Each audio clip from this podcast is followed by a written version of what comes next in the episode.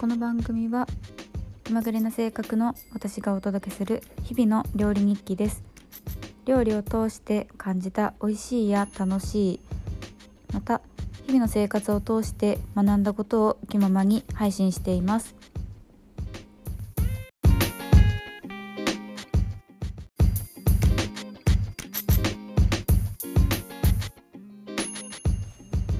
皆さんいかがお過ごしでしょうか？今日は夜桜を見に行く約束をしててすごくウキウキしながらと行く前にこのポッドキャストを撮っています。もう満開も結構散ってる様子も見えてきて悲しいなと思うんですけど最後に今年の桜をしっかりと見届けていきたいなと思います。はい皆さんはもうお花見済まされましたでしょうか？結構道端にねたくさん咲いているのでそれでも十分っていう方もいらっしゃるかなと思うんですけどやっぱりちゃんとあの名所に見に行くっていうのはすごくいいことだなって思うので是非機会があれば行ってみていただけたらなと思います。えー、あとちょっと最近気づいたんですけどなんかこのナンバリングを途中からしてるんですけどポッドキャスト途中で番号が ずれてるなと思って今更気づきました。このもう 30, 30話ぐらい撮ってるんですけど1抜けてるんで多分今29とかこれが30とかっていうぐらいなのかなと思ってすごく 気持ち悪い感じですけど、まあ、ちょっとご了承いただけたらなと思います。今更ですがはい、えー、今日は、えー、料理の、えー、調味料のさしすせそについてちょっとお話ししていきたいなと思います。はい、調味料は皆さんどのくらいお家に揃えていらっしゃいますか、えー、そうですね。一人暮らしだったら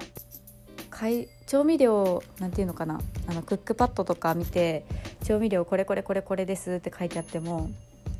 こんなに調味料揃えてもなあみたいな思わないですか？結構私それでなんか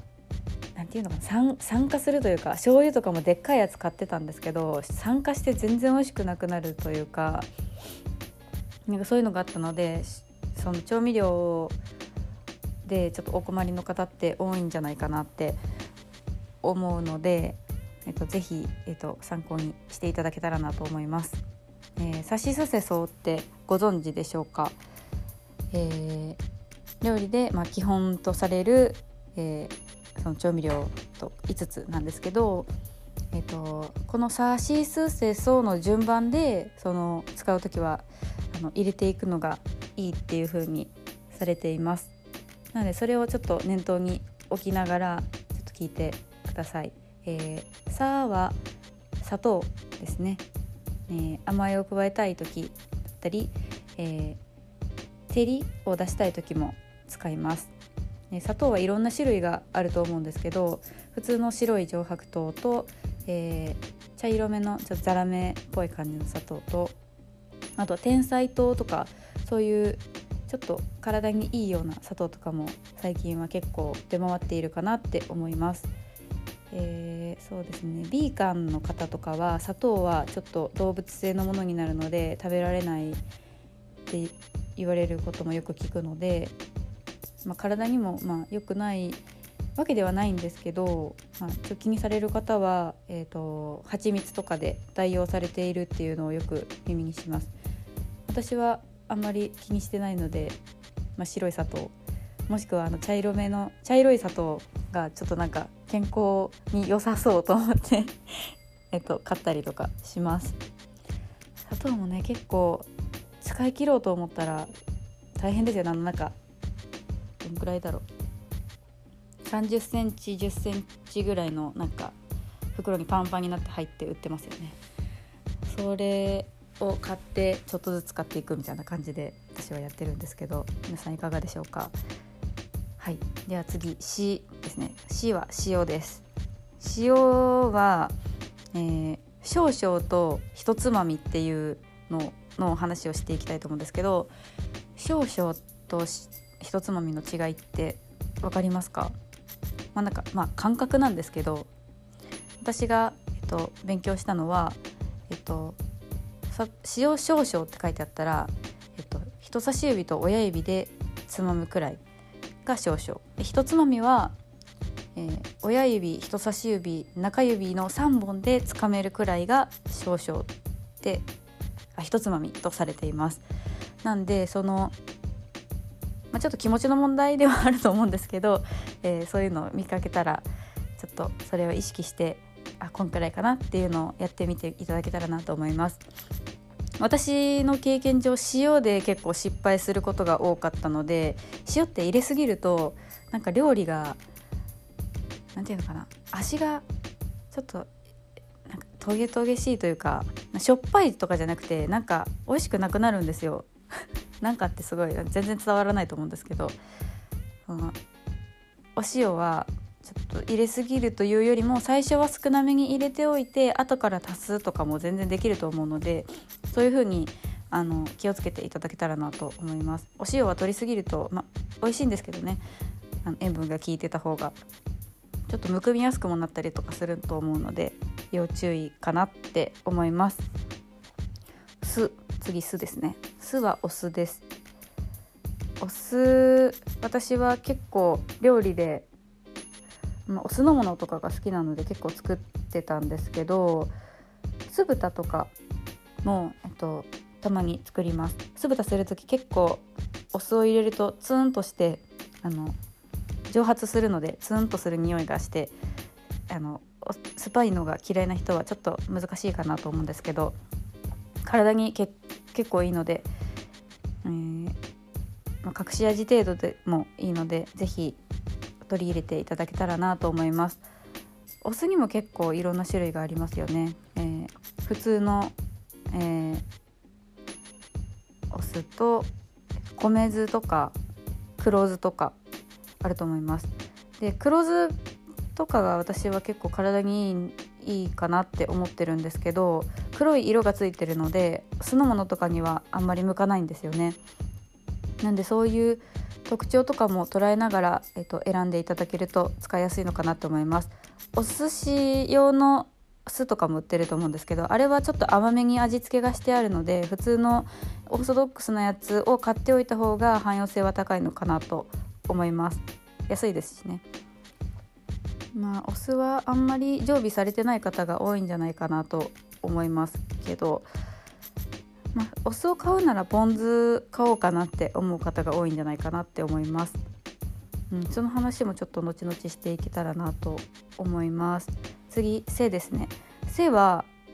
実は醤油のことなんですよ。ご存知でしたか？この背っていうのは昔は醤油は背油って呼ばれてて醤油って言われるあその最近は醤油って読むようになったんですけど昔は背油って呼ばれるようになったか言われてたから「さしすせそう」で言うと醤油に醤油？性のところに当たります。この醤油はですね、えー、ちょっと焦げやすいので火を止めてから入れるのがいいんじゃないかなと私は思っています。ちょっとフライパンがあったかくというかずっと炒め物してたりとかするとすぐにあの焦げちゃうのでうんそれフライパンの温度にも気をつけながら使っても欲しいなと思います。醤油もですね結構そのいろんな調味料を作る元にもなるのでその最低限揃えておいて損はないのかなと思うので醤油まあそうですね醤油も確かに酸化しやすいので大きいのを買うんじゃなくて真空パックみたいになってるやつ最近いっぱい売ってると思うのでそういうのを揃えておいていただいた方が、うん、美味しく使っていただけるんじゃないかなと思います。はい、最後に「そう」です。そうは味噌です。最後だけ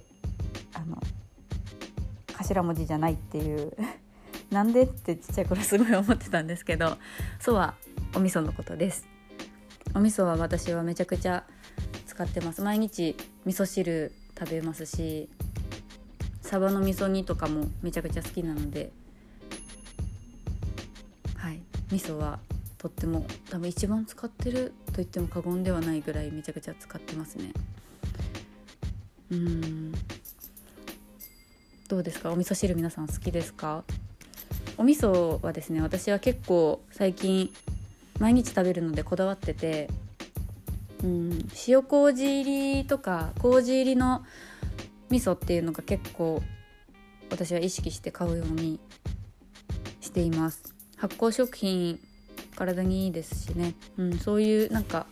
毎日取れるものをちょっとこだわって買うっていうのも、えー、楽しみの一つになるので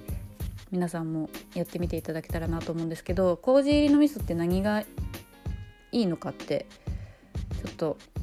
何がいいとかっていうのは分からないんですけどちょっと味が普通の味噌よりなんか甘い感じがするんですよね。なんか奥深いというか。うん。美味しいので是非試してみていただきたいと思うんですけど、はい、これはもう試してみていただくのが一番かなと思うんですけど。ちなみに地域ごとによって味噌ってあの定番の味噌って違う違いますよね。私結構旅行行ってそれを感じることが多くてびっくりした思いとかがあるんですけどうん関東は赤味噌が多いんですかね。赤い味噌あのうん赤味噌が多くてちょっとしょっぱめなお塩が効いたような味がするのが特徴かなって思います。で関西の方は白だ白味噌を使うことが多いみたいで白味噌はちょっと甘めを感じるようなうんちょ、うん、そうですね。あのお雑煮とかもしょっぱめと甘めとまた関西と関東で違うと思うんですけど白味噌を関西、え九州とかは使う方が多いイメージがあります。私はちなみに実家は合わせ味噌だったので中間地点って感じですね。うん。どの味噌が好きかまた教えていただきたいなって思います。はい。ちなみにえっとお酒とみりんもあるんですけどみりんって実はお酒の一種なんですよ。ちょっと長くなってきたのでまた次回改めてお話ししていけたらなと思います。今日はこのさしすせそが何にあたるのかとその特徴をちらっとご紹介させていただきました。はい今日も聞いてくださってありがとうございました。